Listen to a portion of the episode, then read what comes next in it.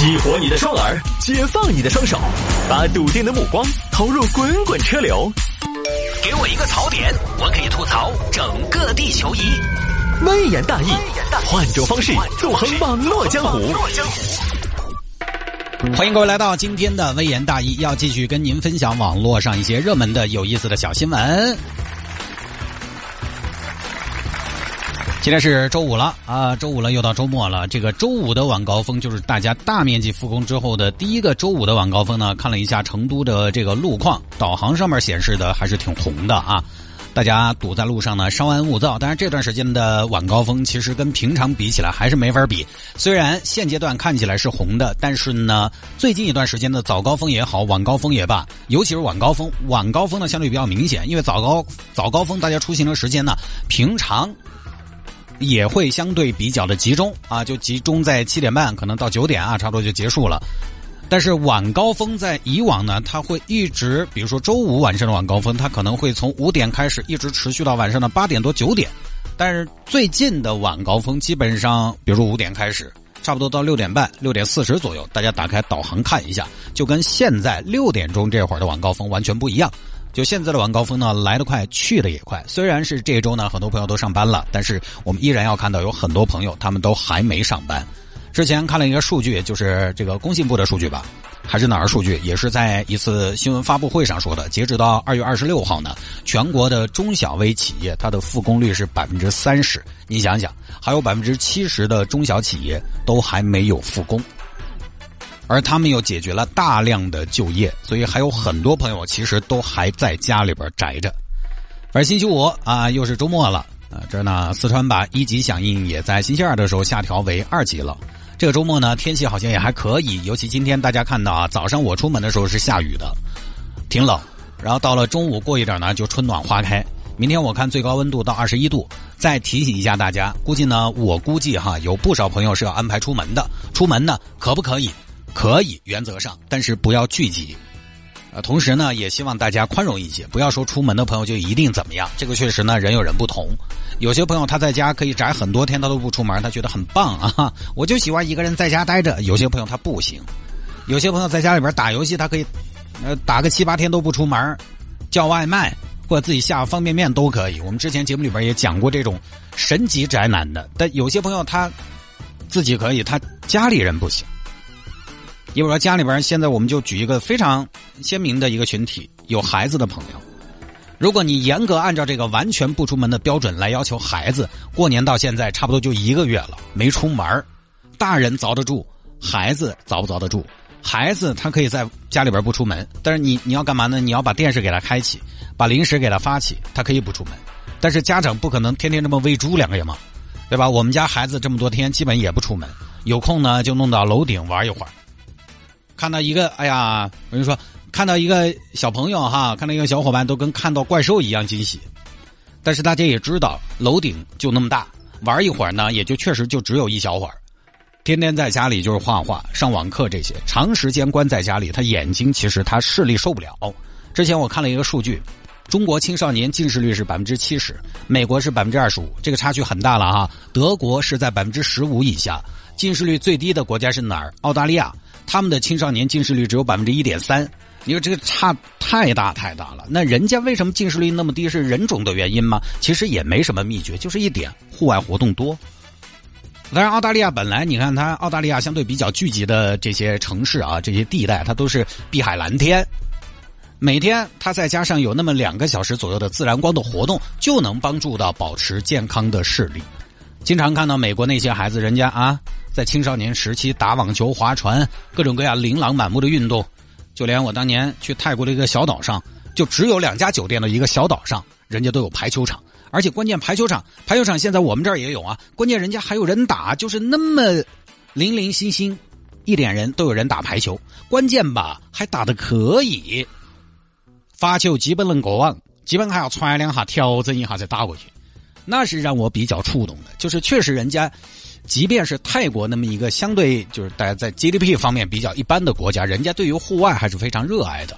而且你打网球，比如说我们刚才说到美国很多人打网球，青少年打网球锻炼眼睛。我们这边网球呢不太普及，可以户外打打乒乓球。户外或者自然光对于视力的好处，很多视力正常的朋友你可能感受不深。你饱汉子不知饿汉子饥，是吧？我感受比较深，因为我是在前些年做了近视眼全飞秒手术。我那个手术做了之后，很多朋友也在问有没有什么后遗症啊？这个我不敢打包票，这个因人而异。手术这个东西多少都有风险，它始终还是有创的。我没遇到是我没遇到，可能概率很低。但是如果您遇到了，就是百分之百，所以我不敢打包票。但是在做近视眼手术之后，有一个相对来讲比较多、比较容易出现的问题，我给大家讲一下。这个我是做了大数据统计的啊，我统计了我和表妹我们两个案例，哈这个 大数据啊都有这个问题。就是你每天视力最差的时候是什么时候？傍晚。但今天天足够亮嘛，然后最近一段时间呢，天黑的也相对晚一些了，所以还好。可能要到个七点、七点将近七点、七点过以后啊，七点往八点走这个时段，我的视力可能是最不好的。其实晚上彻底黑透了都还好，白天也还好，就是傍晚就那种麻麻扎扎有点光的时候，你的视力相对来说是比较差的。当然也不影响使用，但是就是要费劲一些，容易疲劳一些。反倒晚上你都不觉得费劲，为什么？因为晚上我们其实虽然黑透了，但是我们通过灯光来判断嘛。灯光就相当于车那个示廓灯，你看到那个东西呢，大概其实它灯光因为足够亮，所以你看的还是清晰。它只要东西本身亮度高，我们这种做了近视眼手术的，晚上你黑透了还看得到。最恼火的是傍晚，傍晚天暗下来，但是灯又没咋开，就会费劲。哎，说的再细节一点。那个天的天气，那个天它空气质量那天怎么样，也会影响到视力。那天如果天气好，秋高气爽，啊，大太阳，空气质量高，那视力真的是高清啊，一零八零 P。如果是夏天那种雷暴天气之前的阴云密布，就相对要恼火一些。所以很多朋友问我，天哥，你这个手术之后视力好多嘞？哎，这个就不确定，这个就要看情况。大太阳底下可能一点二，阴天一点零，可能大太阳底下一点五呢。哎，然后，阴天呢又只有一点二，傍晚或者睡了个午觉才醒了啊！你拉了窗帘的卧室，那个时候醒来，刚刚醒来，眼睛都还没揉撑着，可能只有零点八。我个人是这样的，我摆过的嘛。我去年在华兴，泰国华兴，华兴那个天气就是每天都是今天这样的，比这个更凶的大太阳。海边你想空气又好，海风一吹，我每天视力一点五，我那几天心情巨好，因为你真的可以前所未有的看得那么的清楚。你看，这个其实就是户外对视力的影响。虽然我是做过近视眼手术的，但是确实对于普通人用眼，眼科医生也会在做建议的时候告诉你说，保持足够的户外活动，保持在足够的户外自然光的情况下的暴露是有必要的，是有好处的。所以我们这些带孩子的，我们是可以连续好多天在家里边待着。我们反正这个视力呢。倒差不差，反正这辈子也就这样了啊！我跟你说，再过几年就有远视了，老花就出来了。所以，如果不是生活所迫啊，我们要出来上班，我们真的可以在家里边待着不出门。但是孩子不行，你当爸妈的很难说，看到娃娃天天窝到屋头，就看到那个视力每况愈下。现在很多娃娃生下来没得好久就已经有近视了。我们娃是在三岁多点儿的时候检查视力，就说他当时医生说他的远视都要没得了。当然还没有近视啊，但是他就是还没开始读书的时候呀，你就感觉未来可能也是终有一天会进入到百分之七十的近视率那个群体里边去，感觉也不是很乐观。所以呢，关了这么久，家里边有孩子的可能不少的家长还是有点想把孩子弄出去看是不是能走一走、跑一跑。那我觉得也理解，就是千万呢尽量选择冷门一点的地方，因为对于比较小的孩子来说，其实说实话，你带他去哪儿玩儿。没有那么的重要，只要你愿意跟他玩比如三四岁、四五岁的孩子，他只要跟你玩你愿意跟他玩他怎么都好玩在哪儿他都好玩只要是户外，所以不一定非得，比如说去个游乐园呐，去个什么有动物的地方啊，不一定，你就找一块相对空旷一点的草坪，能晒到太阳，跟他玩一玩一玩，对吧？你拿个飞盘，你扔他来叼，或者他扔你来叼，啊，这就可以了。啊，就是理解，就是出门保持距离，不要聚集，戴好口罩。人多的地方呢，咱们就尽量不要去。生活还是要慢慢走上正轨的。啊，国家这么大，经济发展也很重要，所以现在才强调的是分级嘛，分级管控，把指挥权限下放到各个省，各个省呢根据自己的疫情防控情况，一方面做好疫情防控，另一方面复工复产，寻求一个疫情防控和经济发展的最大公约数。你说宅在家里边很重要，但是疫情最困难的时期，你看依然有那么多外卖小哥、快递小哥他在外边跑，他们不知道在外边跑危险吗？昨天我还看到一个新闻嘛，江西九江最近查了十台黑车，在疫情防控期间，他专门跑湖北，其中有一个郭师傅从二月初开始专门到火车站揽客。湖北，湖北，走不走？湖北你都敢走？湖北只有我敢走，我就是当代飞虎队，跑的就是现代驼峰航线。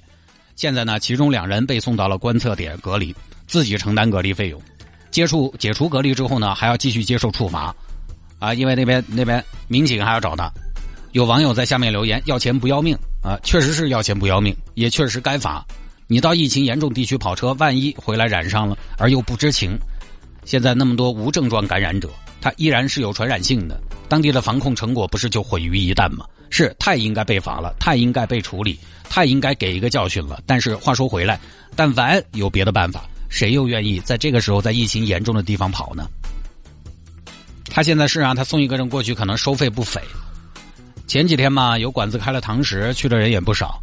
我们不说食客，不说老板，我们就说那些上班的小工、服务员，他们不晓得人多的地方风险高啊，也晓得那么着急来上班，不也就是想多挣点钱？有很多劳动者他们在。大家宅在家里边的时候，他们并没有能力，或者说并没有那么多的选择，可以宅在家里边，完全的跟外面的世界隔绝开。像刚才我说的湖北啊，这这个江西专跑湖北这一线的这些师傅们啊，他们现在糟了，对不对？他风险很高啊，他其实也晓得风险高，但是不是他就觉得可能还是想挣点钱。哦，他为啥子那么着急？包括餐饮。餐饮企业很多，他在春节以往他是不歇业的，不歇业员工从哪儿来？依然有人愿意不回家过年，在春节的期间挣两倍的工资。这两天还有一个新闻，陕西一个大哥徒步近七百公里，干嘛？想去煤矿上打工，因为他们当地的煤矿关了，他想去外边打工，他不晓得在屋里耍，所以你大可以说啊。以后大家有的是时间挣钱嘛，不用那么着急。但是有的朋友他的经济状况等不了那么久。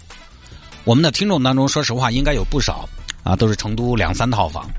有时候结婚之前，可能比如说这边男方都都攒了两套房了，然后女方这边有一套，然后家里边父母可能还各有一套。这种这种家庭在成都应该还是有一部分的啊，三四套房，家里边车两台，你当然可以哎稍微缓一下。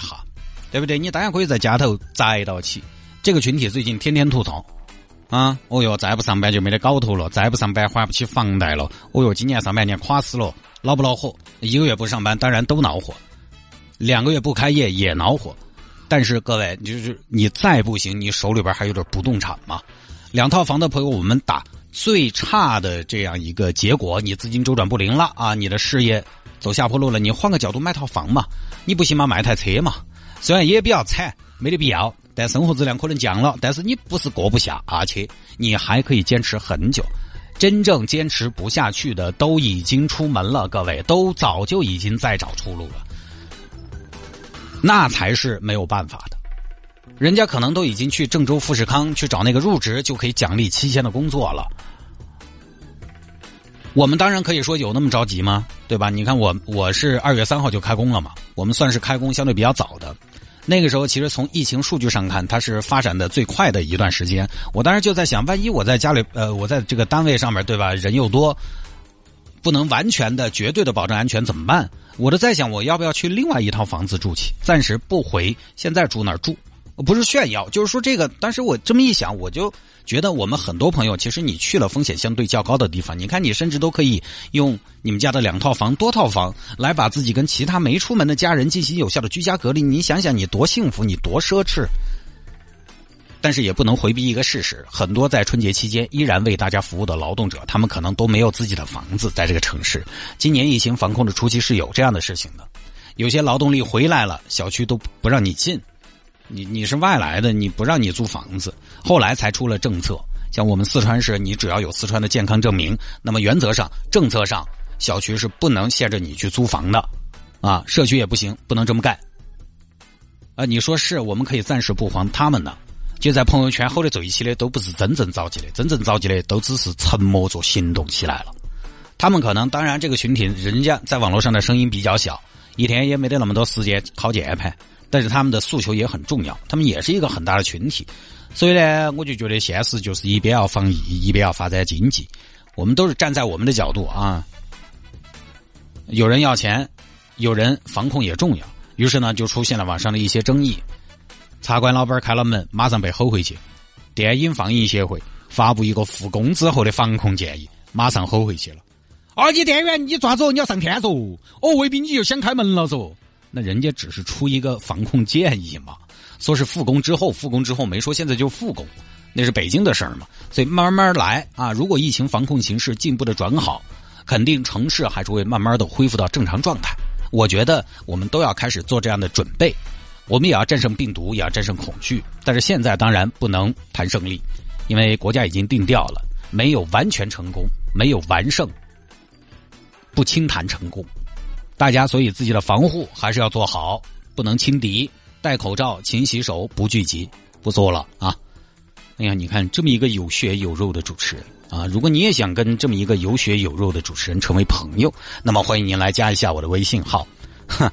拼音的谢探，数字的九四九四，拼音的谢探，数字的九四九四，加为好友来跟我留言就可以了。这里你想一下，人家那个那个陕西那个郭老倌，走七百走路走七百公里跑出去打工，找个煤矿打工，你你想一下，你想一下我们又何其的幸运，对不对？